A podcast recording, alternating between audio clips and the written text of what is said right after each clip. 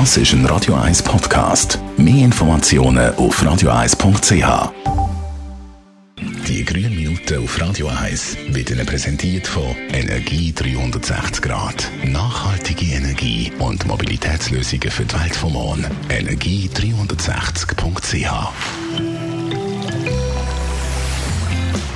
Ja, die Weihnachten kommt ja immer wie näher und dann braucht man ja noch passende Geschenksideen, damit man eben allen lieben Menschen rundherum eine Freude bereiten kann. Es ist aber schon so, während der Festtag da braucht man ja dann doch recht viel Verpackungsmaterial.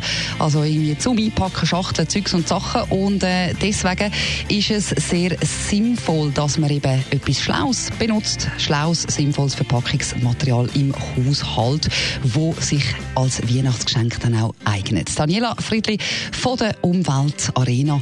Ähm, kannst du uns verraten, um was es sich handelt? Es geht ums Bienenwachstuch. Das gibt es in verschiedenen Grössen, mit verschiedenen Mustern. Die sehen aber nicht nur gut aus, sondern halten eben unser Gemüse, unsere Früchte und auch das Brot frisch. Und zwar ganz einfach, weil wenn man das anlangt mit der Temperatur der Hände, dann wird das ein bisschen weich und so kann man das über alles drüber tun, auch über offene Schüsseln zum Beispiel. Und im Gegensatz zu Plastik oder Alu kann man das mehrfach verwenden und ist darum eben eine nachhaltige Alternative dazu.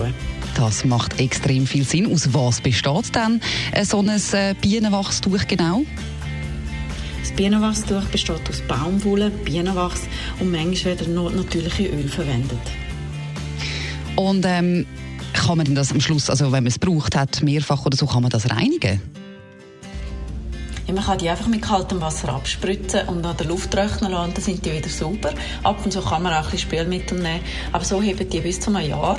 Und was man einfach nicht darf, ist rohes Fleisch oder Fisch mit denen zu entdecken.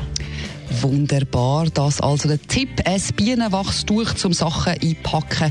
Lebensmittel vor allem von der Daniela Friedli von der Umweltarena. Die grünen Minuten auf Radio 1.